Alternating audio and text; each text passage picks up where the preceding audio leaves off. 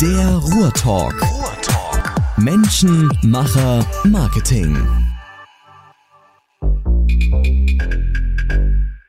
So, Ausgabe 6 vom Ruhrtalk. Heute in Oberhausen beim Hans, Hans Pichatzek.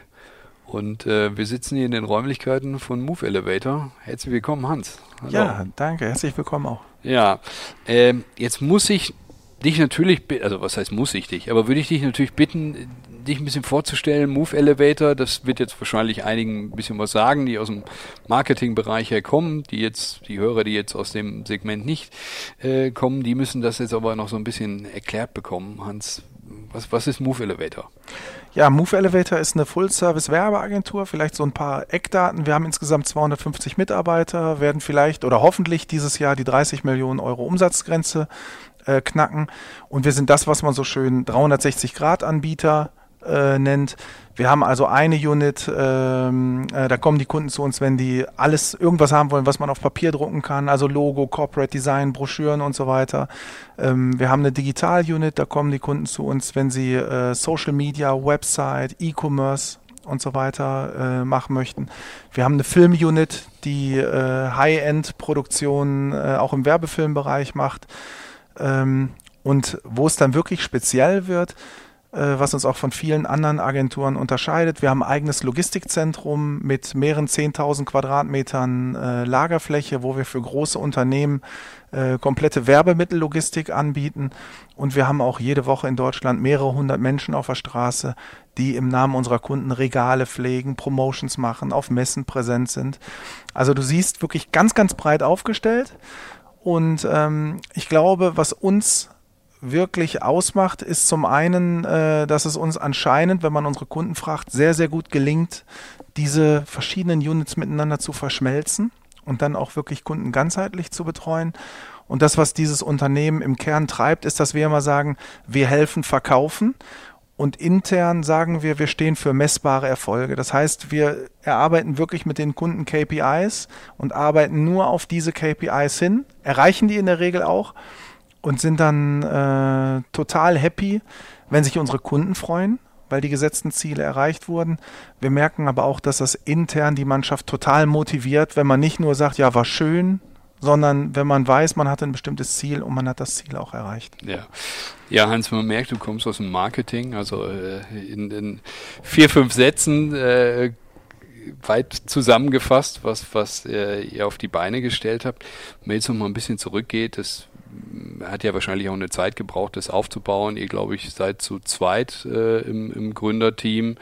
Ähm, wann habt ihr damit begonnen, die Agentur ja, zu entwickeln, aufzubauen, voranzutreiben? Ja, also Move Elevator ist im Prinzip eine fusionierte Agentur. Wir sind im Jahr 2006 äh, sind wir zusammengegangen mit der Dresdner Agentur Move Marketing und wir waren die Elevator Gesellschaft für Kommunikation. Da haben wir dann. Äh, wie, wie, wie ergibt sich sowas? Entschuldige. Also äh, Dresden ist ja jetzt nicht, nicht um die Ecke. Wir sind jetzt hier in Oberhausen. Du bist selber gebürtiger Oberhausener, nicht, glaube ich. Du sagtest Duisburger, hattest du mir vorhin gesagt. Genau. Aber ihr kommt aus dem Ruhrgebiet und ganz genau. gibt es eine andere Agentur in Dresden. Wie, wie, woher kommt die Verbindung? Die ähm, offizielle Version ist, dass wir schon länger vorher Kooperationspartner waren und uns sehr gut ergänzt haben, dass wir einfach keine Überschneidung hatten, aber sehr viele Synergien und dann gesagt haben, eigentlich macht es auch mehr Sinn, gemeinsam aufzutreten.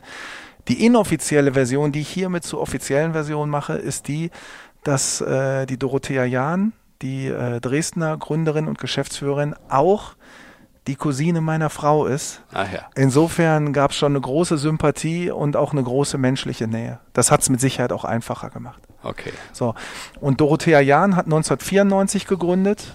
Ähm, wir haben im Jahr 2000 gegründet.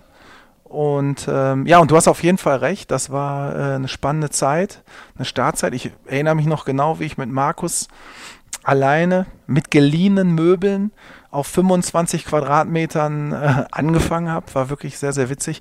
Ich kann dir aber sagen, ähm, das Gefühl von damals, äh, dass man eigentlich jeden Tag gucken muss, dass man seine Dinge geregelt bekommt und jeden Tag vor anderen Herausforderungen steht, hat sich eigentlich damals, seit damals nicht geändert. Ne? Also es ist eigentlich egal, ob die Firma 2, 20 oder 200 Mitarbeiter hat Ähm, Im Prinzip geht es einfach jeden Tag darum, Möglichkeiten zu erkennen und Schwelbrände auszutreten. Hm. Also ist so meine Wahrnehmung. Ja, also das Grundprinzip, sagst du, ist, ist unverändert über all die Jahre. Auf jeden Fall. Ja. Hm. Und ähm, gut, will jetzt nicht so darauf festreiten, aber äh, der, der, Name Elevator, ist, ist es euch sehr zügig eingefallen oder äh, äh, woher kommt das? Kannst du dich da noch dran erinnern? Das wirst du sicherlich wirst ja, du klar. dich daran erinnern können. Ja. Also wir haben damals gedacht, ähm, unsere Idee war zu sagen, der Weg zum Erfolg hat viele Stufen. Hm. Warum nehmen Sie nicht den Fahrstuhl? Ah, ja. Das war damals so äh, die Idee. Und bei der Fusion, ich habe ja gerade gesagt, wie die beiden Unternehmen hießen, äh, war uns beiden klar, wir möchten eigentlich nicht unsere, also unseren Kunden die Identifikation nehmen, indem sie jetzt auf einmal mit einem Unternehmen zu tun haben, was ganz anders heißt. Wir wollten also gerne die beiden Namen behalten. Und dann war nur die Frage, nennen wir es jetzt Move Elevator oder Elevator Move? Und wir fanden, dass Elevator Move mehr sich anhört wie so ein Tanzschritt. Mhm. Und dann war die Wahl relativ einfach auf Move Elevator. Okay. Und zu dem Zeitpunkt, als ihr miteinander fusioniert habt, äh, wie, wie groß waren da die beiden Agenturen in dem Moment schon? Boah, ich weiß das gar nicht ganz genau, aber ich würde sagen, ähm, dass wir damals vielleicht bei in Summe 60, 80 Mitarbeitern waren. In Summe? Oh. In Summe, ja. Okay. Und das war auch dann noch, weiß ich nicht, 40? Ja, in, ja. In, in, ja, ja, wir waren ungefähr, ja, ja, wir waren ja. ungefähr gleich groß. Ja. Okay. So, und dann ist es schwierig gewesen. Ich sag mal, okay, ihr habt vorher schon ein bisschen miteinander zusammengearbeitet, also hat da schon irgendwo ein intensiver Austausch stattgefunden. Also diese beiden Unternehmen zusammenzuführen, das, das war jetzt weniger herausfordernd. Also man kennt es ja oder hört es ja häufiger, ich sag mal, wenn Fusionen stattfinden, äh, die Kulturen der Unternehmen äh, aneinander zu bringen, stellt, ich sag mal, die handelnde Person vor größere Herausforderungen. Das war aber dann nicht der Fall, weil ihr schon wusstet, wie man miteinander arbeitet und letztendlich nachher diese, dieser Zusammenschluss ist dann eher, ich sag mal, ein logisches Ergebnis gewesen. Mhm. Also ich, ähm, das kann man nicht schwarz oder weiß beantworten. Ich würde sagen, wir hatten niemals wirklich große Probleme, die Kulturen zu harmonisieren. Aber ähm, trotzdem sind diese Diskussionen immer da und die tauchen auch heute noch auf. Wir haben ja auch verschiedene Standorte. Wir sitzen ja in Oberhausen, Dresden und ein bisschen auch in Berlin.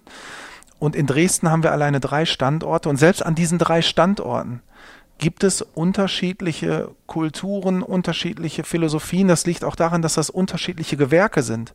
Also die Logistiker, die ticken einfach anders als die Marketingleute und die Marketingleute ticken einfach anders als die Entwickler. Und ähm, dadurch hast du immer andere Prioritäten, andere Wünsche und die Kunst ist, das dann irgendwie zusammenzubringen. Das Highlight ist aber immer die Weihnachtsfeier. Also wir feiern jedes Jahr die Weihnachtsfeier mit allem Mann gemeinsam, äh, entweder in Oberhausen, in Dresden, in Berlin oder an irgendwelchen Orten. Und ähm, das ist auch das einzige Mal im Jahr, wo du wirklich alle Menschen auf einen Haufen siehst und einfach mal siehst, was das für ein großes Team ist, was das für tolle Menschen sind und ähm, wie sich dann auch immer Vernetzungen bilden, wer sich dann mit wem unterhält, was für neue Gruppen auch entstehen. Das ist auch echt immer so ein bisschen das Highlight des Jahres. Hm. Und es macht, macht ihr abwechselnd an den genau. Standorten? Okay. Genau. Wie gesagt, mal waren wir auch in Berlin, hm. aber in der Regel machen wir Oberhausen, Dresden oder diesmal waren wir noch irgendwo anders in so einer Skihalle, haben dann da noch ein Schneeevent gemacht. War bitterkalt. Ja, ja. aber ähm, ja, so ist es. Okay. Und du hast gerade ich sag mal, in deinem Intro schon, schon aufgezählt, welche Disziplinen ihr alle in-house vereint. Und im Prinzip würde man ja dann von, von, von einer Full-Service-Agentur sprechen. Ähm, magst du auch mal ein paar Namen nennen, für die ihr arbeitet, Kunden?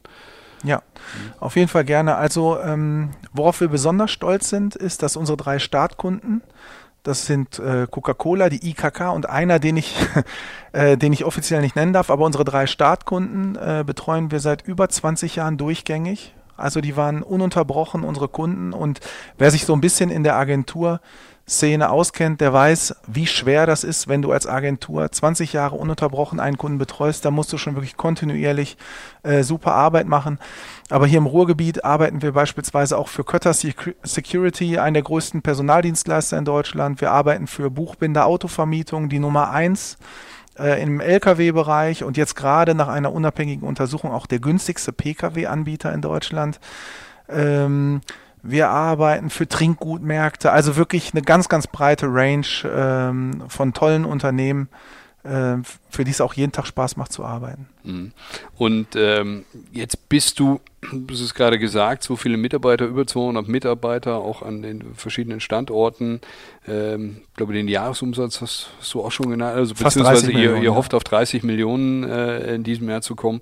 Und ähm, jetzt ist es über die Zeit hinweg gewachsen. Und da kann man sich ja vorstellen, dass ich sag mal, die Strukturen da ein bisschen, ein bisschen komplexer geworden sind. Wahrscheinlich muss man das immer wieder nachziehen. Mhm. Gibt wahrscheinlich verschiedene Entwicklungsphasen und Stufen.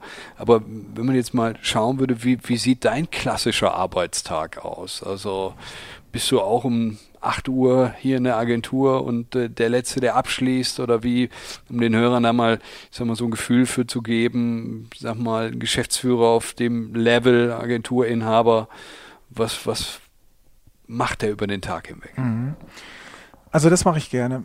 Äh, vielleicht mal so viel vorweg. Move Elevator ist eine Agentur, für die das Thema Work-Life-Balance wirklich wichtig ist. Also für meinen Kompagnon und für mich ähm, ist Work-Life-Balance extrem wichtig. Wir haben Familie, wir wollen ein Familienleben pflegen. Und ähm, was wir uns zubilligen, billigen wir immer auch unseren Mitarbeitern zu. Und deswegen ist das hier wirklich so. Ich meine, wir haben jetzt ähm, 17.30 Uhr, 17.45 Uhr. War sehr irritiert, als ich vorhin durch die, durch Ich die Tür dir, gekommen bin. wenn wir jetzt durch die Agentur laufen, ähm, sieht es hier schon äh, relativ ruhig aus. Das liegt daran, dass wir hier so ein bisschen Gleitzeit haben. Wir haben natürlich einen ganz normalen 8-Stunden-Tag, aber man kann ab äh, 7 Uhr morgens kommen und man kann ab 16 Uhr gehen und dazwischen können die Leute sich das mehr oder weniger ähm, frei einteilen. Mein Arbeitstag sieht in der Regel so aus, dass ich um 8.30 Uhr morgens hier bin und um 18.30 Uhr das Haus verlasse.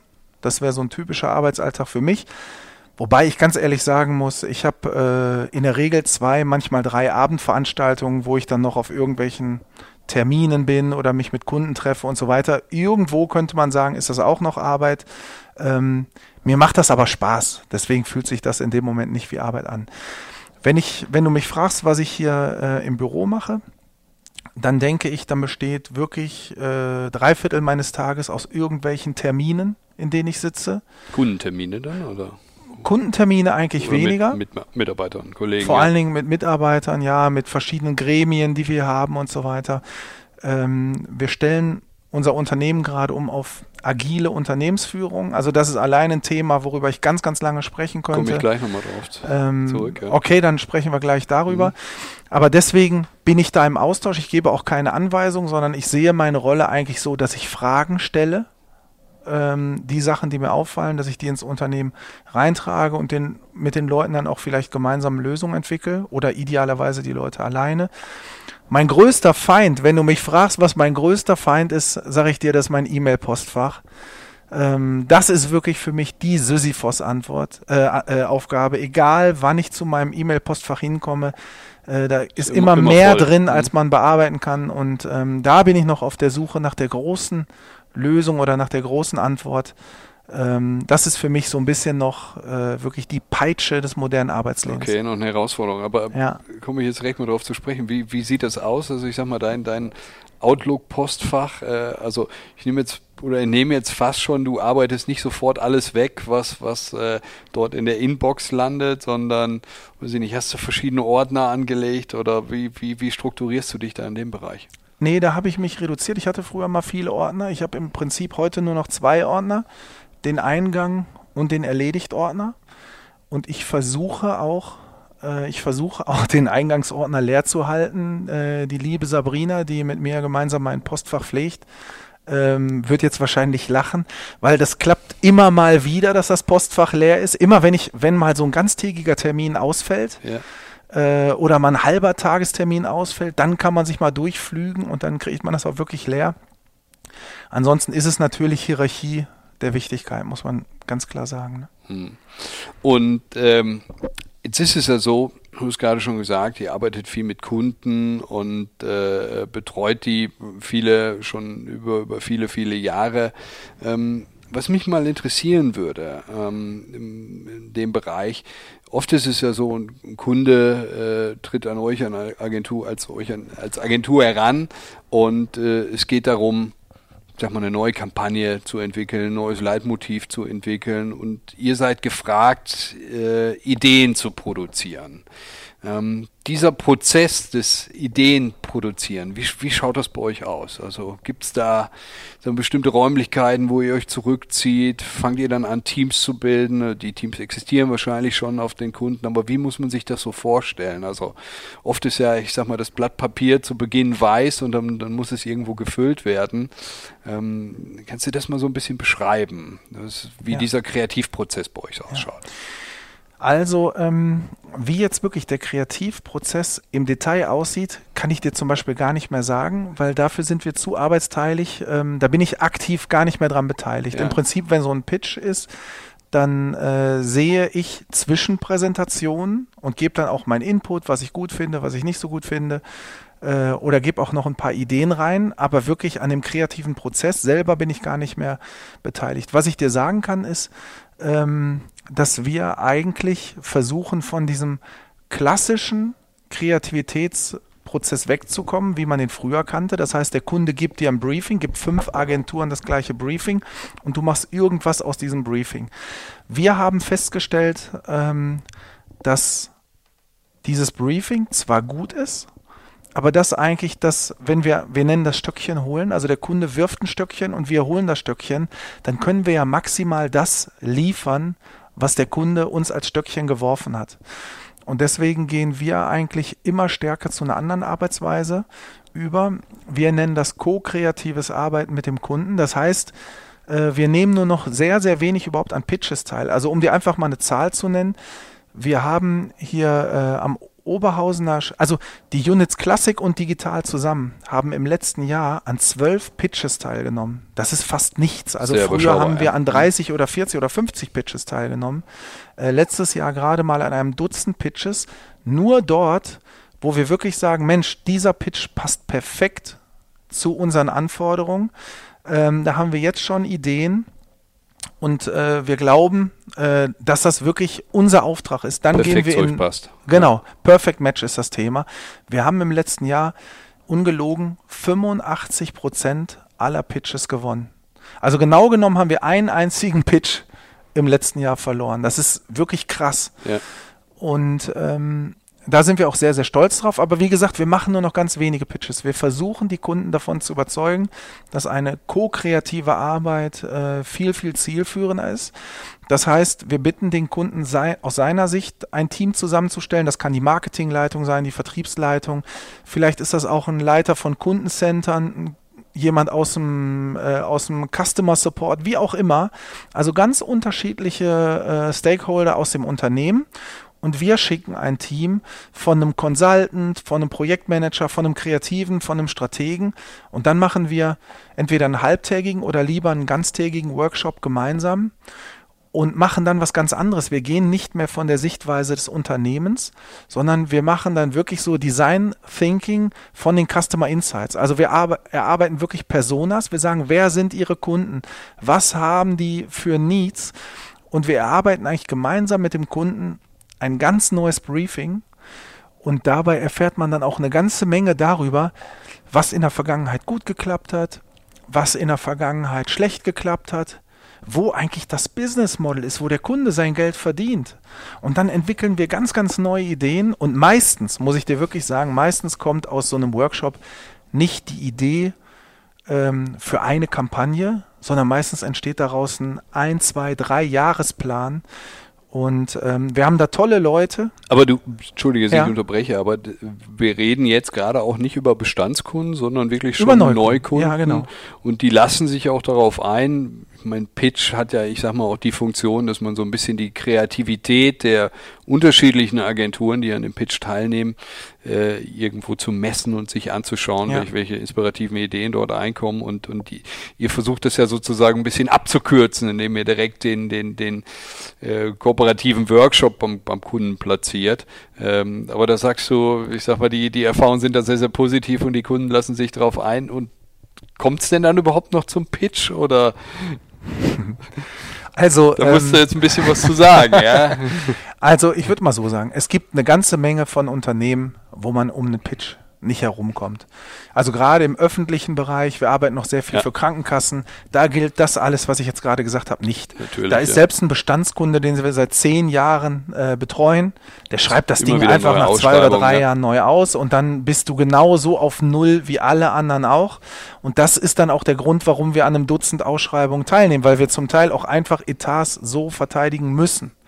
Das ist auch einfach Teil des Geschäfts. Aber wenn äh, Neukunden zu uns kommen und die sich für uns interessieren und so weiter, ähm, dann funktioniert das sehr, sehr gut, weil wir den Kunden auch einfach glaubhaft anhand von Cases, die wir schon gemacht haben, zeigen können, dass das Ergebnis, was so ein Workshop bringt, geht oftmals weit darüber hinaus, als das, ähm, äh, was der Kunde am Briefing mitbringt. Und der Trick ist der, das liegt nicht daran, dass wir schlauer sind als der Kunde. Das liegt vor allen Dingen daran, dass wir erstens beim Kunden unterschiedliche Silos zusammenbringen. Das passiert bei den meisten Unternehmen sonst nicht.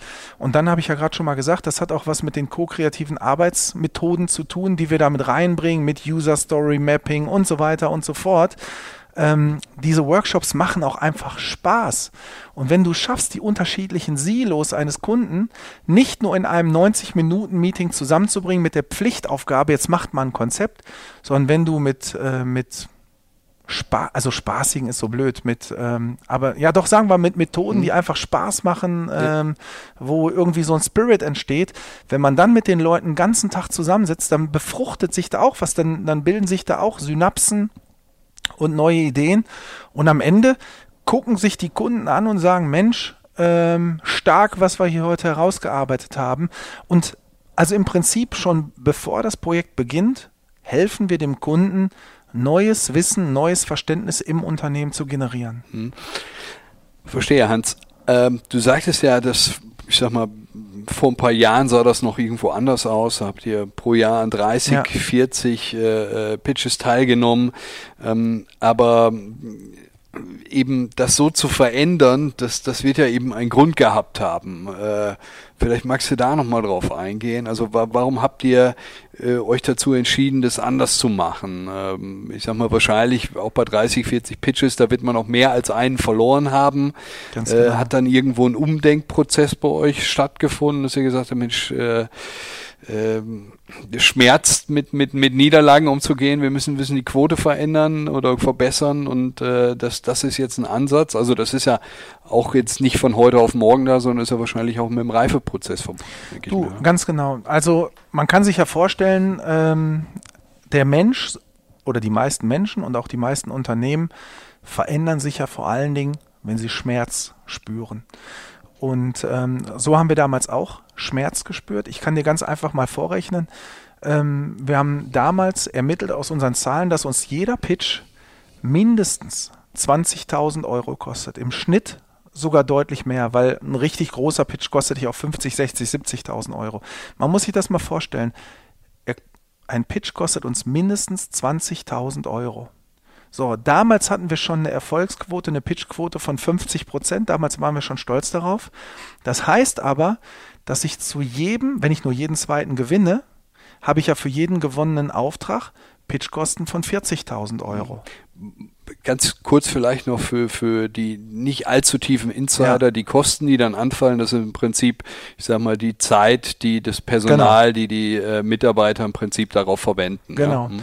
Also du hast ja ganz oft Unternehmen, die sagen, ja, macht bei uns beim Pitch mit, wir zahlen euch auch ein Pitch-Honorar, 1000 oder 2000 Euro. Ja. Und dann ähm, ist auf den Unternehmen oft der Glaube vorhanden, Mensch, jetzt geben wir den 2000 Euro nur dafür, dass sie teilnehmen, selbst wenn wir die Idee nicht verwenden. Das ist ja eigentlich großzügig von uns. Ja. Ähm, verstehe ich auch aus Sicht des Unternehmens. Absolut akzeptabel. Für uns stellt sich das aber so dar, wenn wir zu einem Pitch eingeladen werden, dann stellen wir ein Pitch-Team zusammen. Das ist dann ein Berater, ein Kreativer, ein Stratege, ähm, ein Designer. Und das sind dann einfach äh, vier, fünf, sechs Leute, die eine oder zwei Wochen nonstop auf diesem Projekt arbeiten und nicht auf bezahlten Projekten. Und diese Menschen hätten in der gleichen Zeit 20, 30, 40.000 Euro Das Umsatz gekostet. machen können. Hm. So, und wenn ich jetzt sage, dass wir zu einem Pitch mindestens 20.000 Euro mitbringen, wir aber nur jeden zweiten gewinnen, dann bringen wir rechnerisch ja schon 40.000 Euro zu jedem gewonnenen Auftrag mit. Hm. Das ist ja ein Wahnsinn. Also, und ähm, die Rechnung, die geht einfach nicht auf. Also wenn dann so ein durchschnittliches Projekt 50, 60, 70.000 Euro Umsatz bringt, dann kannst du die 40.000 Euro, die du mitgebracht hast, niemals aufholen. Und da haben wir uns dann irgendwann gesagt, okay, äh, so kämpfen wir gegen Windmühlen. Wir brauchen einen anderen Weg äh, zu Neugeschäft. Wir wollten uns da einfach nicht länger treiben lassen. Mhm. Aber du sagst, das ist jetzt ein Prozess, der irgendwie das Umdenken hat in den letzten zwei Jahren stattgefunden. Euch gibt es jetzt schon eine ganze Weile äh, länger am Markt. Also ich sag mal, die, diese Schmerzen, diesen Pain sozusagen, den habt ihr schon relativ lange halt eben auch mit mitgetragen. Du hast es ja gerade auch so ein bisschen skizziert, wie, wie solche Pitches ablaufen oder was Pitch-Honorar angeht. Ähm, und ähm, das wurde dann über die Zeit hinweg immer schmerzhafter, dass er gesagt hat, Mensch, da müssen wir jetzt, muss jetzt mal ein Umdenken stattfinden. Mhm. Du, weißt du was? Ähm, da kann ich jetzt vielleicht auch mal wirklich an der Stelle ein bisschen aus dem Nähkästchen plaudern. Gerne, ja. Das Agenturgeschäft ist einfach in den letzten 18 Jahren permanent härter geworden. Weil ähm, A, früher hast du einen Etat gewonnen und dann hast du den erstmal per se für zwei oder drei Jahre gehabt. Wenn ich 20.000 oder auch 40.000 Euro mitbringe und dann darf ich aber drei Kunden, äh, drei Jahre für einen Kunden arbeiten, dann ist das ein guter Deal. Das war dann vertraglich vereinbart und genau. äh, die Länge, das Honorar in dem Zeitraum. Genau. Und du hattest ein Gesamtetat. Ja. Heute gehen die Kunden immer mehr dazu über, nur noch einzelne kleine Projekte, eine Mailing-Kampagne, ein kleines Website-Projekt, drei Radiospots und so weiter auszuschreiben.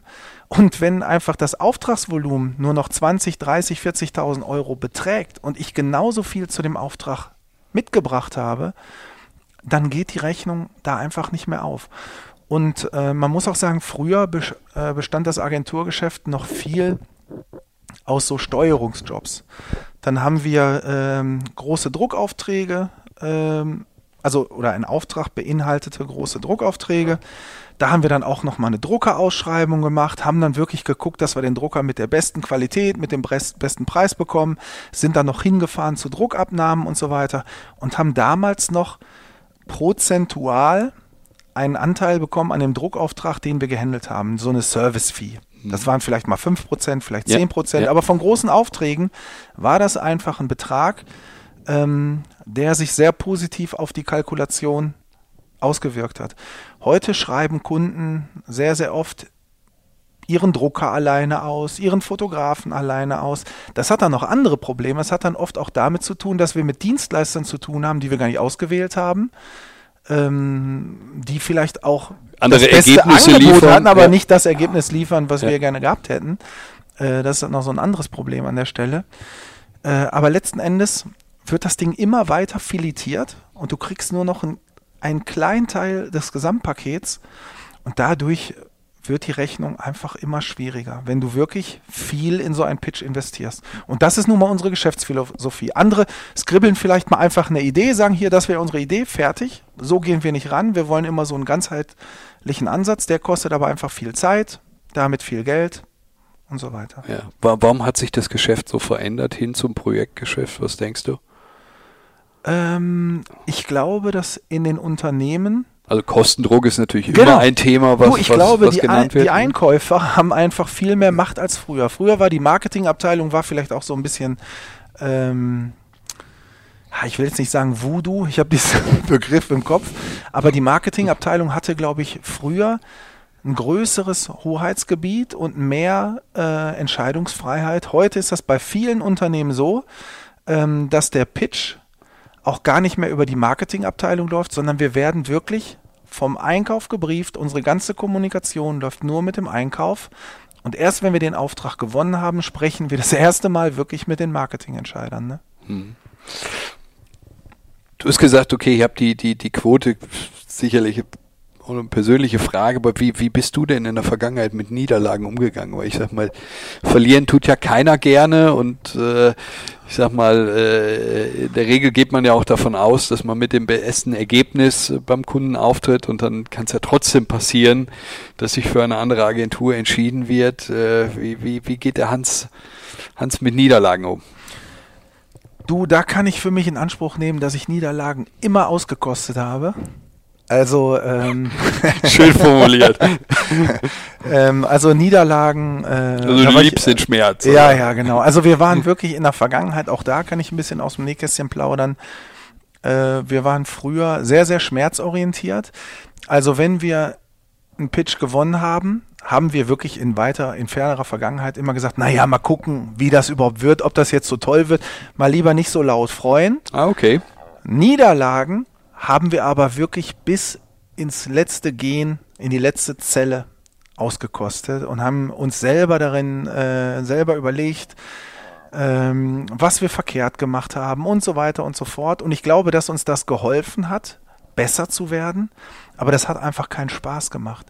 Und ähm, wir haben, glaube ich, nicht aufgehört, die Niederlagen zu analysieren, aber wir haben sehr viel Wert darauf gelegt, ähm, Feste zu feiern.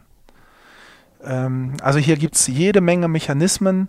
Wenn wir Aufträge gewinnen in verschiedenen Größenordnungen, passieren hier in dieser Agentur automatisch Dinge. Also das habt ihr dann doch verändert, ja? Das also haben wir was, verändert. Was, was, den, Schmerzteil, anfängt, ja. den Schmerzteil haben wir nicht verändert. Wir nehmen das nach wie vor ernst. Wir versuchen auch nachzutelefonieren. Woran hat es gelegen und so weiter und so fort.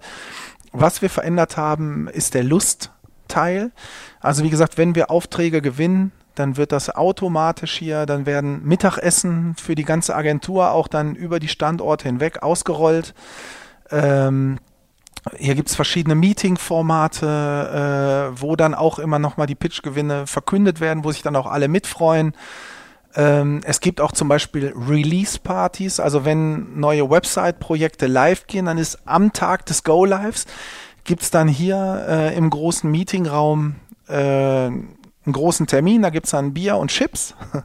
Und dann sitzen da alle und dann steht der Projektmanager da und darf dann voller Stolz den anderen nochmal das Projekt erklären, wie das genau funktioniert hat, was die Herausforderungen waren, was die größten Errungenschaften waren und dann freuen sich alle gemeinsam, was wir da für einen tollen Job gemacht haben. Okay. Und sag mal, Hans, ähm, jetzt ist es nicht mehr so lang hin, bis, bis ihr dann im Prinzip auch 20 Jahre alt äh, werdet. Wie, wie hältst du dich denn selber motiviert? Ähm, ist es gar kein Problem? Ich sag mal, äh, ähm, was, was sind für, für, für dich so die Treiber, jeden Morgen aufzustehen, wenn du hier ins Büro fährst? Ja, ähm, also mein Treiber ist auf jeden Fall nicht mein E-Mail-Postfach. Ich bin noch keinen Morgen aufgewacht, wo ich gedacht habe, Mensch, jetzt freust du dich auf dein E-Mail-Postfach. Äh, endlich sehe ich es wieder. Ganz genau. Ja. Meine Treiber sind, ähm, dass ich grundsätzlich ein ähm, höchst hochgradig neugieriger Mensch bin. Ähm, ich bin Überblickstyp, das heißt, ähm, ich kann zu einem Kunden hinfahren, ich unterhalte mich eine Stunde oder zwei mit dem Kunden über das Unternehmen, dann gebe ich vielleicht so ein Feedback. Und ich habe schon mehrfach ähm, von Kunden das Feedback bekommen, wow, äh, so wie Sie das jetzt hier zusammengefasst haben, so ist uns das noch nicht gelungen. Also ähm, ich bin einfach extrem neugierig darauf, Dinge zu erfahren, Dinge kennenzulernen und die zu begreifen und das dann zurückzuspiegeln. Und äh, da dann so ein tolles Feedback zu bekommen, und dann auch hier zurückzukommen und anderen Leuten davon äh, zu erzählen, Mensch, der Kunde da draußen, der macht das und das und das und so weiter. Äh, das macht mir unheimlich viel Spaß. Ich bin so ein Möglichkeitentyp. Ich sehe, ich, ich wittere gute Möglichkeiten. Und wenn mich jemand anruft und sagt, komm mal vorbei, ich hätte hier folgende Idee, ähm, dann gibt mir das unheimlich viel Energie, oft auch schon Tage davor im Voraus und Tage danach auch. Also ich mag so Herausforderungen, neue Dinge kennenlernen. Also du fängst bei dir im Kopf dann sofort an zu genau. arbeiten, ja. Mhm. Und deswegen, ne, du, ähm, du kennst sowas ja auch, zumindest hatte ich in deinen Augen das Gefühl äh, gesehen, dass, dass dir sowas nicht ganz unbekannt ist sich den ganzen Tag hinzusetzen und E-Mails abzurackern, das ist genau das Gegenteil von dem, was mich motiviert. Also mich, mich locken Herausforderungen, Möglichkeiten, solche Sachen. Ja.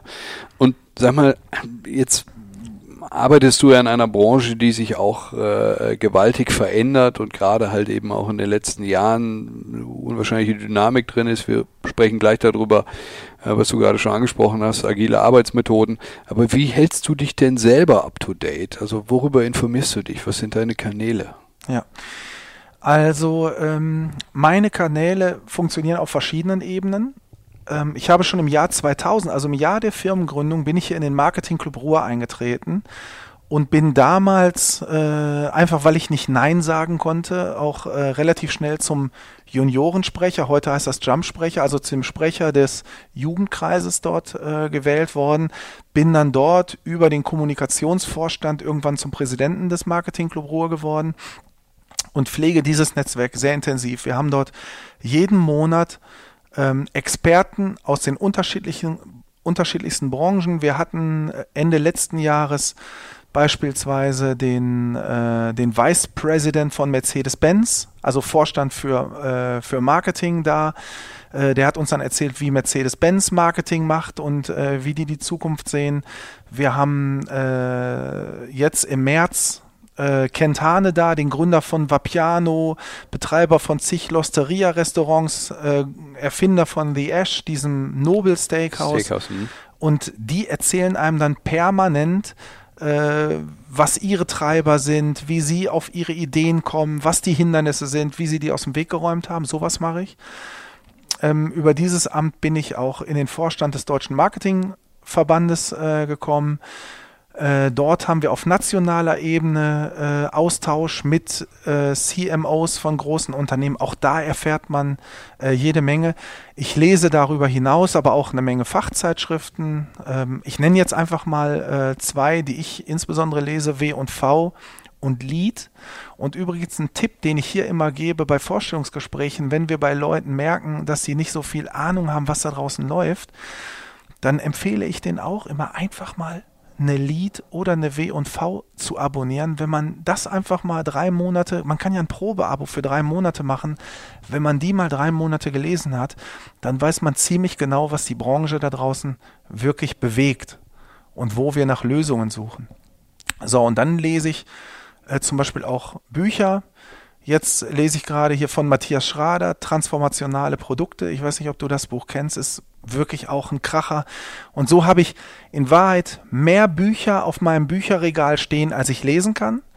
Ähm, da könnte meine Frau ne, ein paar Geschichten zu erzählen, aber ähm, das sind halt die Dinge. Netzwerk, Fachzeitschriften und Bücher. Fachbücher, okay. Ja. ja.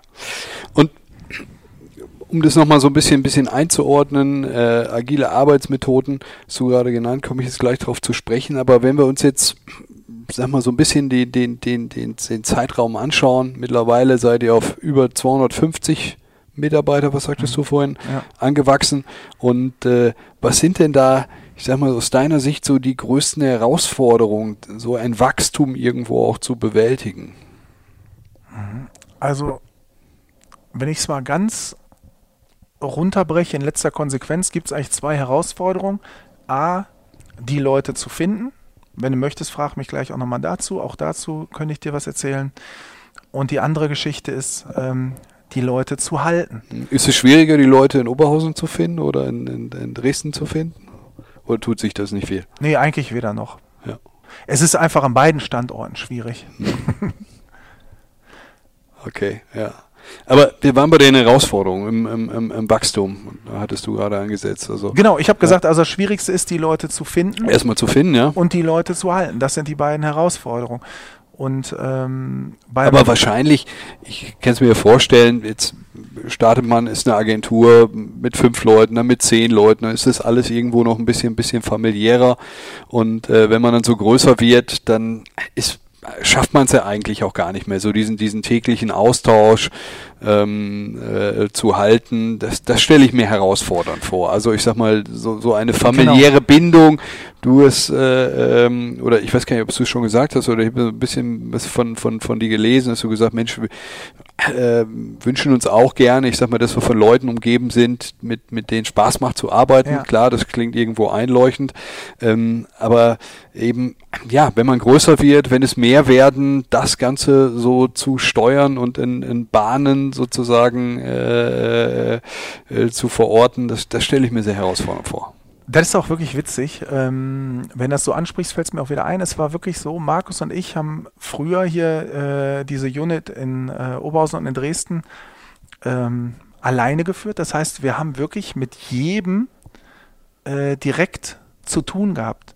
Das geht natürlich bis zu einem gewissen Grad. Dann haben wir gesagt, okay, wir führen so eine mittlere Management-Ebene ein. Also damals hießen die Teams dann so Beratung, ein Team Design, ein Team Entwicklung und so weiter. Und dann hatten wir diese Teamleads. Und dann haben wir uns, das hieß bei uns F1-Runde, so Führungskreis 1 oder so, die tagt dann äh, einmal in der Woche. Und dann waren wir irgendwann an dem Punkt, dass wir nur noch mit diesen Leuten gesprochen haben und die haben nur noch mit den Teams gesprochen. Okay. Ja. Und also so richtig, so ein bisschen wie Konzert. Ne? Und ja. als das so gerade installiert war, haben wir gedacht, boah geil, jetzt läuft's. Ja. Jetzt sind wir voll gut aufgestellt. Und ähm, das hat aber überhaupt nicht funktioniert, weil genau das, was du sagst, uns ist das relativ schnell passiert, dass wir da oben in so einer ähm, Filterblase gefangen waren wir haben uns jede Woche neue Gags überlegt, was wir jetzt tun könnten, um die Agentur noch weiter ähm, äh, nach vorne zu bringen. Jetzt führen wir das Tool ein. Äh, dann haben wir noch eine Direktive herausgegeben. Jetzt machen wir das so. Jetzt machen wir nur noch die Kunden und auch die Kunden. Außerdem so eine Direktive, jetzt mal spaßeshalber. Ab jetzt arbeiten wir schneller. Ab jetzt arbeiten wir profitabler und so weiter.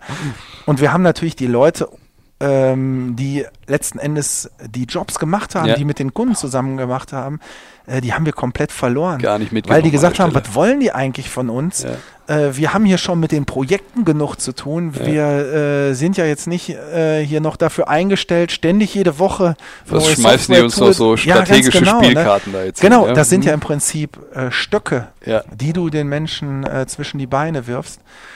Und ähm, Deswegen haben wir dann relativ, was heißt relativ schnell, so schnell haben wir es gar nicht gemerkt, aber irgendwann haben wir dann gemerkt, äh, dass das aus verschiedenen Gründen so nicht funktioniert und äh, mussten das dann wieder ändern, obwohl wir so stolz darauf waren. Ne? Ja. Hat aber nicht funktioniert. Hat aber, nicht funktioniert. Aber nee. ihr wart euch nicht zu schade, das einzugestehen und, und äh, danach wir. zu bessern. Ja. Mussten wir. Klar, ja. So, und jetzt kommen wir noch mal zu den agilen Methoden. Wie, wie sieht denn das aus? Wie, wie arbeitet man denn da heute bei euch? Also was, was beschreibst du denn mit agilen Methoden hier bei ja. Move Elevator? Also ich würde äh, zum einen sagen, dass gar nicht das ganze Unternehmen agil ist, sondern wir rollen das eigentlich Team für Team aus und ich denke, dass wir jetzt so irgendwo zwischen Hälfte und zwei Drittel des Unternehmens sind. Was bedeutet für uns agil? Ähm, agil bedeutet für uns das Bekenntnis, sich permanent selber zu hinterfragen. Also die Teams, die bei uns agil sind, die machen ähm, alle 14 Tage Retrospektiven. Das heißt, in diesem kleinen Team kommst du alle 14 Tage zusammen. Du schaffst einen äh, geschlossenen Raum. Da gilt dann auch die Vegas-Regel. Kennst du die Vegas-Regel? Was in Vegas passiert, bleibt in Vegas. Mhm. Also die sprechen dann offen miteinander über ihre Themen. Das läuft dann immer so ab, dass sie sich fragen, was läuft gut, was läuft schlecht, wo können wir besser werden und welche Maßnahmen beschließen wir, äh, um besser zu werden. Und das machen die wirklich in ihrem Kreis und ich kann dir wirklich sagen, zu mir ist noch nie was gedrungen, äh, was nicht offiziell an mich herangetragen wurde. Also es sind wirklich kleine geschützte Räume, äh, die da entstehen.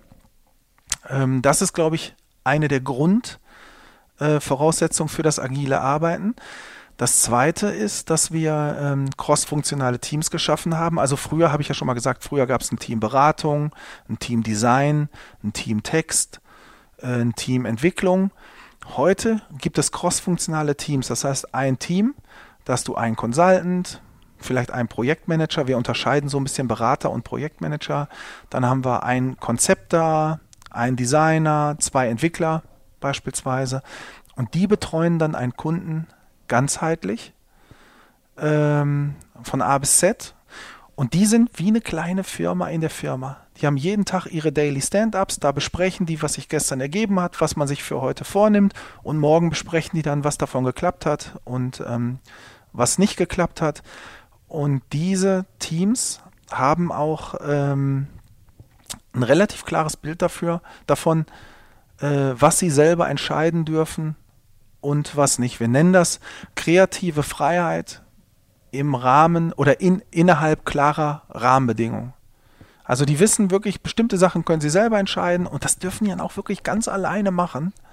Und da reden wir den auch nicht rein. Also wir kommen dann manchmal hin, stellen Fragen, das hatte ich vorhin schon mal angedeutet.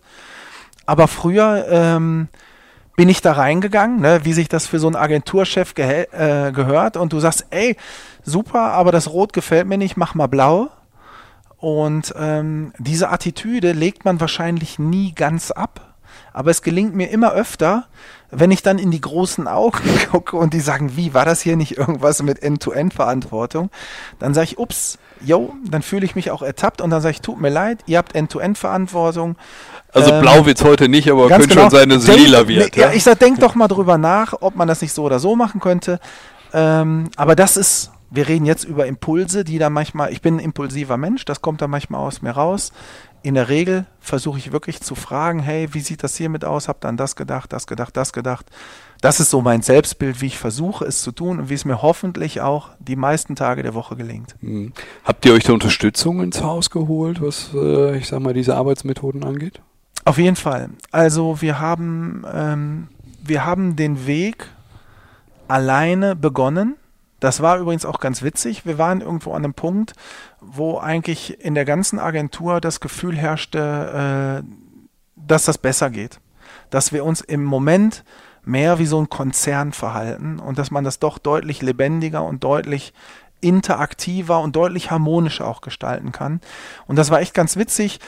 Äh, dann gab es eine Arbeitsgruppe, äh, die hat sich irgendwie mit so Projekten, ähm, mit so Geldgräbern, sag ich mal, beschäftigt und sich gefragt, woran liegt das eigentlich? Dann gab es eine andere Gruppe, die hat sich äh, damit beschäftigt, was ist überhaupt unsere Unternehmensvision? Äh, dann gab es eine Mitarbeiterin aus Dresden, Melanie, die sich einfach mal ein Herz gefasst hat, äh, sich hingesetzt hat und einen Masterplan ausgearbeitet hat. Und ähm, dann hat der Chef zufällig auch noch, äh, wie das dann immer so ist, so ein Seminar besucht, wo er dann was aufgeschnappt hat. Und irgendwie kam das auf äh, zu, vielleicht zufällige, vielleicht auch schicksalhafte Art und Weise zeitgleich alles an einen Punkt, woraus dann ähm, eine Arbeitsgruppe entstand, wo wir gesagt haben, Mensch, komm, jetzt lasst uns mal überlegen, was wir tun können. Und äh, diese Arbeitsgruppe haben wir dann auch darauf geachtet, dass aus allen Gewerken Leute teilgenommen haben, auch aus allen Hierarchiestufen, damit wir möglichst viele unterschiedliche Ansichten zusammenbekommen. Du siehst, wir haben einfach mal gesagt, das, was, was wir unseren Kunden empfehlen, wäre doch schlau, das auch im eigenen Hause mal anzuwenden. So haben wir es übrigens damals auch beim Personalmarketing gemacht. Ähm, so, und dann haben wir, ähm, kam da raus, dass wir gerne agil arbeiten möchten. Und dann ähm, haben wir ganz viele Bücher gekauft, ganz viel gelesen, auch Filmchen im Internet geguckt. Ist ja toll, was man heute alles machen kann. Ähm, aber wir haben dann auch entschieden, uns äh, einen Coach zu holen und dann haben wir so ein bisschen recherchiert, haben so ein bisschen so ein Casting gemacht mit verschiedenen Coaches und dann haben wir unseren Coach gefunden, der uns jetzt seit Frühjahr letzten Jahres begleitet. Gestern war er erst wieder hier, läuft dann immer durch die Agentur, macht Meetings. Kontrolliert so ein bisschen wie. Nee, der kontrolliert überhaupt nichts. Also, also, wie der, wie der Prozess sich verändert hat. Jetzt nicht ja, aber die, kontrollieren, die kontrollieren ist wirklich das falsche Wording. Ähm, der geht hin, macht Sessions mit den Teams und hört sich erstmal ähm, die Situation der Teams an. Wir nennen das so ein bisschen Team-Check-In. Dann erzählen die Teams so ein bisschen, was ihre aktuelle Situation ist. Und dann stellt er denen auch Fragen und gibt denen Hilfestellungen. Aber kontrollieren, da ist ja schon so ein Hierarchiegefälle drin. Und das ist für mich auch so ein bisschen das dritte Element äh, dieser agilen Geschichte, ähm, dass dieses Thema auf Augenhöhe wirklich eine extrem große Rolle spielt. Also sowohl innerhalb der Teams, dass nicht mehr der Senior dem Junior sagt, was er zu tun hat, sondern dass alle gleich viel wert sind und auch, wir haben so, Bertolt nennt das Steering Committees, also so Steuerungsgremien oder so. Das heißt bei uns Botschafterrunde, da sendet dann jedes Team einen Botschafter hin, da nimmt jemand aus der Geschäftsführung und ein Unit-Lead dran teil. Hört sich auch sehr spielerisch an irgendwo. Ja, ne? ist es hoffentlich auch. Mhm. Und da kann wirklich jedes Team kann dort Themen reinbringen und dann wird das diskutiert und dann wird das entschieden. Und ähm, es gibt mit Sicherheit Themen, wo dann der Geschäftsführer sagt, weißt du was, ich nehme das mit, ich muss das in der Geschäftsführung oder in der F1-Runde äh, diskutieren. Aber ich würde sagen, dass das vielleicht bei ein oder zwei Prozent der Themen der Fall ist. 98 Prozent der Themen werden in dieser Botschafterrunde direkt entschieden. Okay. Habt ihr euch auch ich sag mal, im Bereich Softwarelösung, Software-Tools äh, irgendwo neu aufgestellt über die letzten Jahre? Manchmal geht, also oft geht es ja auch einher, wenn man, sagen wir, die Prozesse, Arbeitsweisen, projektorientierter an die Themen herangeht, dass man dann auch schaut, äh, ja. dass man das Ganze begleitet. Äh, magst du da mal einen Einblick geben? Mache ich auch gerne. Ähm, wobei ich ganz ehrlich bin, wir sind weit davon entfernt, die optimale Lösung zu haben. Ähm, zum einen, weil alle Tools, die wir haben, richtig viel Geld kosten. Was setzt ihr da so ein? Ähm, wir setzen als Agentursoftware auf Treu. Hm. Und da haben wir auch angefangen, als wir irgendwie 30, ich glaube, wir haben 10 Lizenzen im ersten Paket gekauft. Mhm. Damals hat eine Lizenz irgendwie 500 Euro gekostet und das kostet dann auch noch jährliche Fees und so weiter. Inzwischen hat sich da, hat, haben sich die Preise deutlich erhöht und wir brauchen auch erheblich mehr Lizenzen. Aber das ist so die, ähm, die Agentursoftware. In einem Unternehmen würde man sagen, das ERP-System.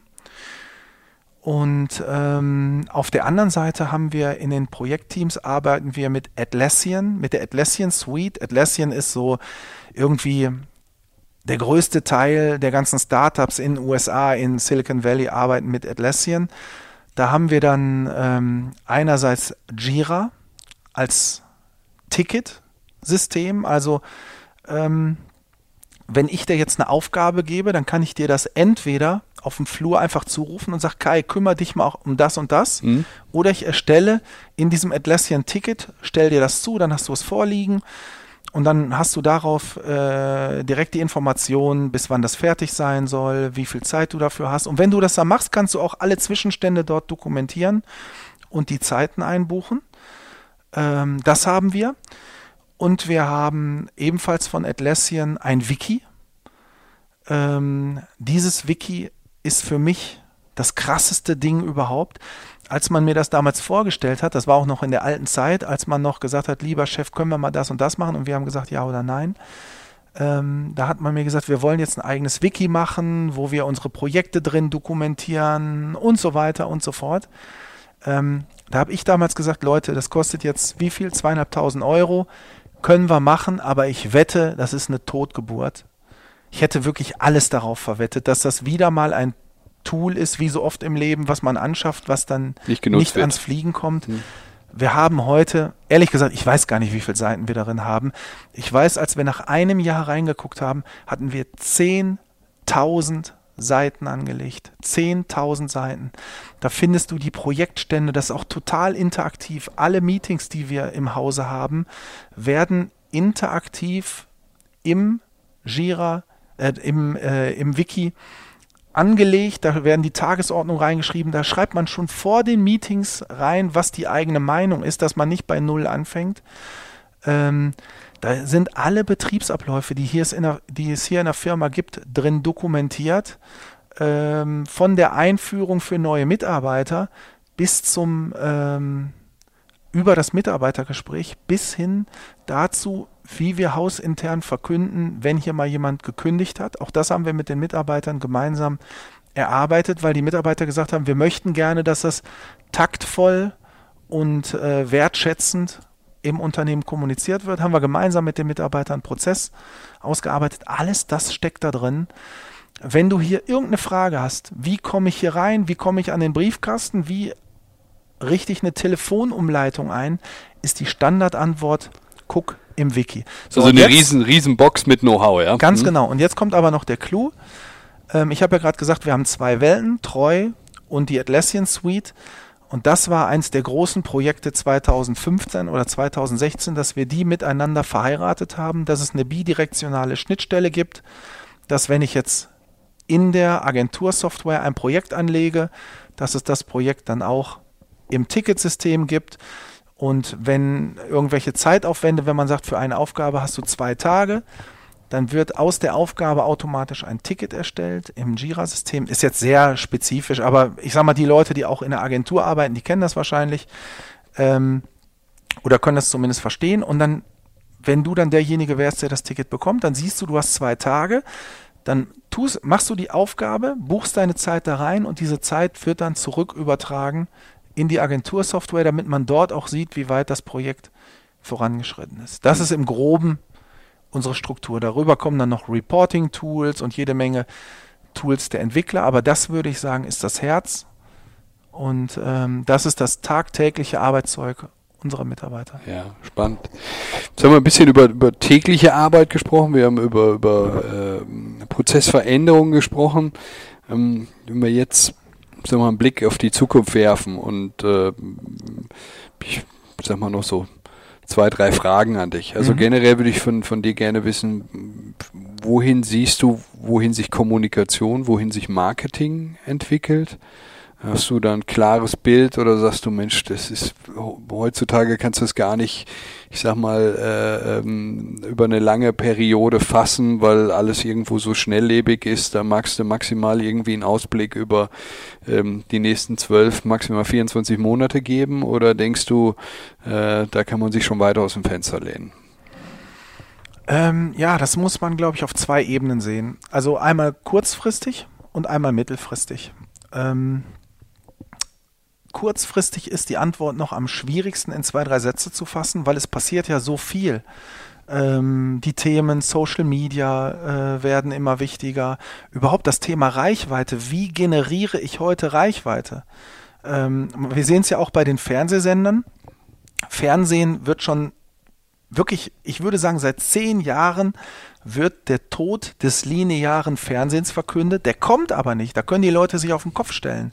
Zumindest ist bis heute noch nicht messbar, dass er kommt. Was wir aber sehen ist, dass die großen Mainstream-Sender an Reichweite verlieren und die kleinen Spartensender an Reichweite gewinnen. Was passiert dadurch? Ähm, die TKPs, also die Tausender Kontaktpreise in den Spartensendern sind aber höher als in den großen äh, Mainstream-Sendern. Und dadurch wird es am Ende immer schwieriger und auch teurer, auf diesen Massenkanälen Leute zu erreichen. Jetzt kann ich mal spoilern. Das ist ja dein eigenes Geschäft. Äh, ihr habt ja hier mit ähm, Festi Festival Fire und Push Fire und so weiter erarbeitet ihr ja selber für die Markenartikler und für die Agenturen neue Kanäle, ähm, die helfen, diese Fragmentierung der Märkte zu überwinden, damit es mir trotzdem äh, möglich ist, breite, ähm, breite äh, Zielgruppen zu erreichen. Also ich glaube, das wird immer schwieriger. Thema Glaubwürdigkeit der Medien und so weiter und so fort. Also das sind schon Sachen, die uns kurzfristig beschäftigen. Spannender ist aber für mich, was sich äh, langfristig tut. Also wir beschäftigen uns gerade extrem mit dem, mit dem Thema Sprachnavigation. Ähm, wenn du im Moment auf die Tagungen gehst, auf die Kongresse, du hörst überall diese Zahl. So Alexa, Siri und Ganz genau. Ja. Mhm. Jetzt überleg mal, das ist ja heute wird das noch als Spielzeug wahrgenommen. Du hörst in zig Studien die Leute, die sagen, 2018 werden 50 Prozent des Internet-Traffics ohne Bildschirm abgewickelt. 50 Prozent. Und 2018, das ist irgendwie in 23 Monaten oder 22 Monaten. 2019 meinst du oder 2020? Äh, also wir sind ja 2018. Hm? Ja. Nee, genau. Hör mal, ich bin ganz genau, Entschuldigung, 2020. Ja. Hm? So. Aber wir reden über einen Zeitraum von weniger als zwei Jahren, hm. wo man sagt, 50 Prozent des Internet-Traffics ohne Bildschirm. Und ähm, es heißt sogar bis zu 70 Prozent aller Suchanfragen. Und ähm, da ist doch die Frage als Unternehmen, wie schaffe ich es denn, dass meine Daten dann trotzdem zur Verfügung stehen, wenn sich keiner mehr meine Website anguckt. Und ähm, da kommen dann halt so Themen, ähm, vor allen Dingen Structured Data, äh, so Themen wie Chatbots, künstliche Intelligenz und so weiter. Und da haben wir hier im Unternehmen äh, eigentlich erkannt, dass man sich da ganz, ganz dringend mit beschäftigen muss und wir investieren da auch Energie. Aber trotzdem ist das natürlich, wenn du eine Agentur hast mit einer hohen Auslastung, hast du per se erstmal gar keine Ressourcen, dich um solche Sachen zu kümmern. Zu kümmern und da ja. ist die Kunst zu sagen, okay, wie viele Ressourcen nehmen wir vom laufenden Geschäft weg, um uns um solche Themen zu kümmern, weil wir unseren Kunden Antworten darauf liefern müssen. Ne? Hm, verstehe. Und ist immer eine weitere Frage, die auch in die Richtung äh, äh, dann sicherlich zielt, aber das, das hast du jetzt schon ein Stück weit beantwortet. Also klar, das sind die Themen, die ihr auf dem, auf, auf dem Tisch habt, weil du sagst, es wird Dinge irgendwo grundlegend verändern. Äh, da müssen wir uns darauf einstellen, um halt eben auch unseren Kunden die passenden Antworten dafür zu geben. Äh, verstehe, du hast gerade beschrieben, wie ihr euch die Freiräume dafür schafft. Ähm, Gerne, ja. Nochmal ganz kurz. Mhm. Ähm, der Terminus, den du ähm, in, den, in der Fachwelt auch immer wieder hörst, äh, ist der dritte Paradigmenwechsel. Der erste Paradigmenwechsel war das Internet. Wie viele Leute haben gesagt, ja, unser Geschäft wird niemals im Internet stattfinden, Reisebüros und ich weiß nicht was, die es heute gar nicht mehr gibt. Ähm, noch vor wenigen Jahren hat man gesagt, Schuhe werden die Leute niemals im Internet kaufen. Zack, war das da. Der zweite Paradigmenwechsel war Mobile. Ich weiß noch, ich habe mir das erste iPhone aus den USA importiert. Noch damals war das noch äh, geschützt. Da brauchte ich noch so einen illegalen Jailbreak, damit ich das überhaupt in Deutschland benutzen konnte. Das habe ich einem meiner engsten Freunde damals gezeigt, stolz wie Oscar. Ich sage, guck mal hier, was ich hier habe. Und da sagt er zu mir, ist ja ein schönes Spielzeug, aber warum sollte ich jemals von unterwegs ins Internet gehen? Wenn ich mal was brauche, dann setze ich mich zu Hause an den PC, so viel Zeit muss sein. Das würde heute auch niemand mehr sagen. Und ähm, das, da sieht die Welt heute ganz anders aus und wir reden über gerade mal zehn Jahre. Man muss sich das mal ganz vorstellen. Ganz kurze Abstände. Ne? Mhm. So, und jetzt kommt der dritte Paradigmenwechsel, Sprachnavigation. Und wenn wir das draußen unseren Kunden erzählen und sagen, Leute, in zwei Jahren, in noch nicht mal zwei Jahren, kommt jeder zweite Nutzer über Sprachassistenten, über Alexa, dann ähm, hörst du meistens erstmal lachen. Das finden die Leute witzig. Aber so wie wir heute lachen, werden wir, glaube ich, in einem Jahr oder in anderthalb Jahren große Schmerzen haben, wenn wir uns darauf nicht vorbereitet haben, weil diese Sprachassistenten brauchen die Daten einfach in einer ganz anderen Art und Weise, damit sie die verstehen. Ja. Und Gibt's, Hans, darüber hinaus Pläne für die Zukunft? Äh, was, was habt ihr in 2018, was habt ihr für 2019 vor? Gibt es da etwas, wo du sagst, hey, da steht noch irgendwas im, im, im Raum? Oder ist es, ich sag mal, so ein, so ein klassisches Vorantreiben des Businesses? Nee, ich glaube, es ist wirklich ein klassisches Vorantreiben. Also ähm, ich habe ja gesagt, dass wir noch in der agilen Transformation sind. Und ähm, da haben wir auch noch einen sehr starken Fokus drauf. Ähm, dann ist auf jeden Fall bei uns auch der Fokus hin zu Kunden, mit denen wir ko-kreativ arbeiten können, weil wir einfach merken, das macht beiden Seiten viel mehr Spaß. Und ähm, unsere interne Unternehmensmission äh, ist Happy Experience. Wir sagen, arbeiten mit Move Elevator und für Move Elevator muss Spaß machen, also den Kunden und den Mitarbeitern. Das ist wirklich ähm, das, woran wir glauben und wofür wir auch eine Menge tun. Ähm, und wir arbeiten halt daran, diese Mission zu verwirklichen. Da spielt natürlich dieses agile Thema auch rein. Und ähm, wir haben das Thema äh, Zukunfts ähm, Themen, Zukunftstechniken wie hier KI, Chatbots, Structured Data, Sprachassistenten und so weiter. Und ähm, ich würde jetzt mal spontan sagen, so sieht der Zukunftsplan vom Move Elevator aus. Und das ist ähm, das ist schon genug Herausforderung. Also viel mehr brauche ich eigentlich gar nicht. Ja, kann ich mir vorstellen. Ähm, zum, zum Ende hin mache ich immer noch mal so einen kleinen Schwenk in Richtung, Richtung Ruhrgebiet. Du äh, wir haben anfänglich darüber gesprochen, du kommst ja selber aus dem Ruhrgebiet, deine Agentur sitzt mitten im Ruhrgebiet. Ähm, wie siehst du, sag mal, den aktuellen Stand des Ruhrgebiets im, im Wettbewerb in Gesamtdeutschland? Sind wir da eher auf dem aufsteigenden Ast oder bist du da eher skeptisch? Wie ist, wie ist deine Meinung dazu? Du bist, du hast gerade selber angesprochen, du bist in äh, verschiedenen Gremien tätig, äh, Marketing Club Ruhr, also bist ja selber auch jemand, der die Dinge irgendwo in die Hand nimmt, Sachen anfasst. Aber wenn wir uns jetzt mal so das Ganze als Big Picture anschauen, bist du da eher optimistisch oder wie willst du deine, wie willst du es beschreiben? Hm.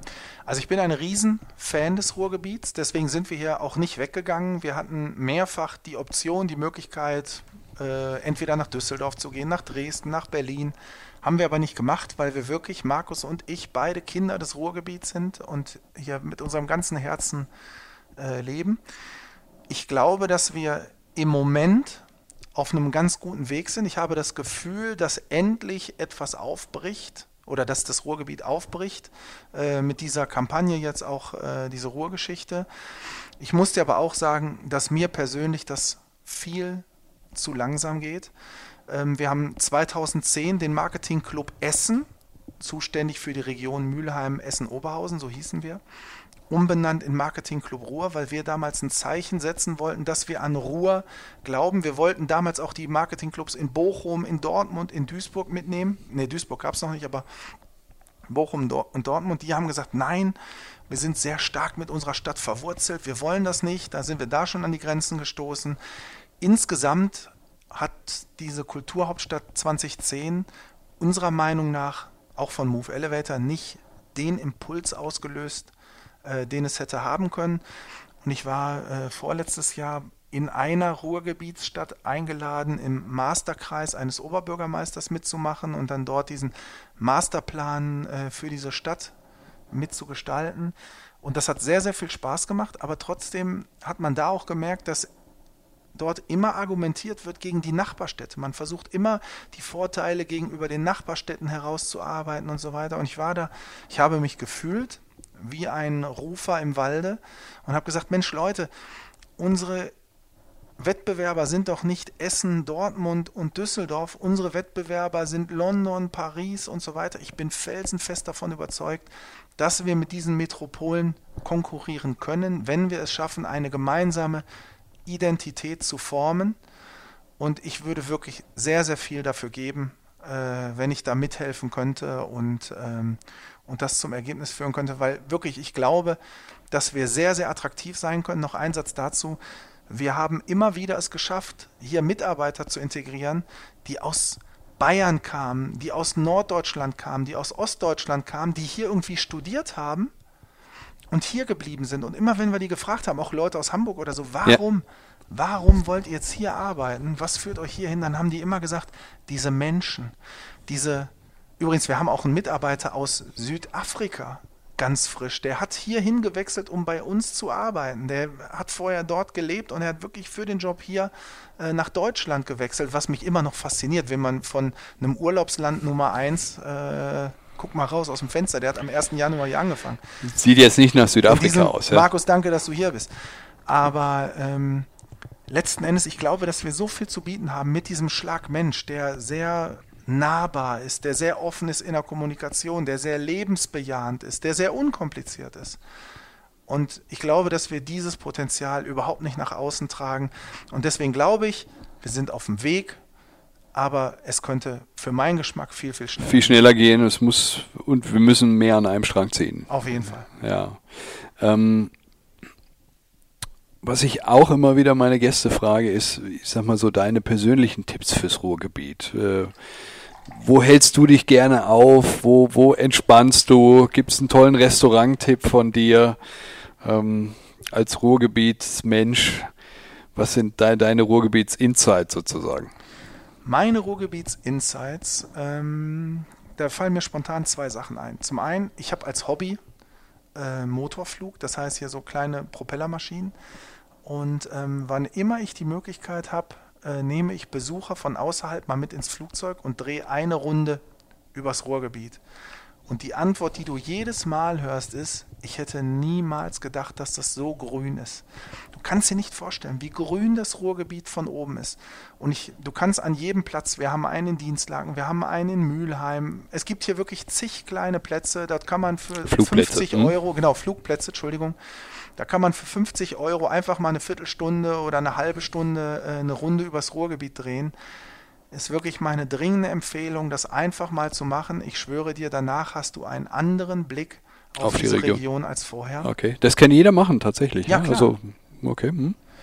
Und ähm, wenn du mich äh, nach meinem Lieblingsrestaurant-Tipp fragst, dann ist das die Villa Patrizia in Duisburg am Kaiserberg, ist ein Italiener ähm, mit dem Nico als Gastwirt. Der Nico hat zeitgleich mit uns im Jahr 2000 hier in Oberhausen eine ganz kleine Pizzeria übernommen äh, oder gegründet, hat immer ein bisschen mehr gemacht, ähm, als notwendig war, hat sich dort wirklich toll entwickelt, betreibt heute am Kaiserberg in Duisburg die Villa Patricia. Ist nicht, ist mit Sicherheit ein bisschen teurer als die Losteria, aber meiner Meinung nach bekommt man dort wirklich erstklassiges Essen und vor allen Dingen eine mega Betreuung. Ist für mich das beste Restauranterlebnis in der gesamten Region. Tja, da gehe ich davon aus, dass dem Ruf einige folgen werden. ähm, macht mich so neugierig, werde ich mir selber mal anschauen. Bitte. Hans, vielen Dank äh, für, den, für, die, für den Überblick, für den, für den Einblick vor allen Dingen, ich sag mal, in, in deine Unternehmung. Und ähm, ich wünsche dir weiterhin viel Erfolg, dass sich das so toll weiterentwickelt, wie äh, das in den letzten Jahren stattgefunden hat. Und ähm, ja, drücke euch natürlich auch die Daumen für Siri und Co., dass ihr da weiter voranschreitet und äh, herzlichen Dank. Dankeschön. Ja, klasse. Hat Spaß gemacht. Danke. Dankeschön. Der Ruhrtalk. Ruhrtalk. Menschen, Macher, Marketing.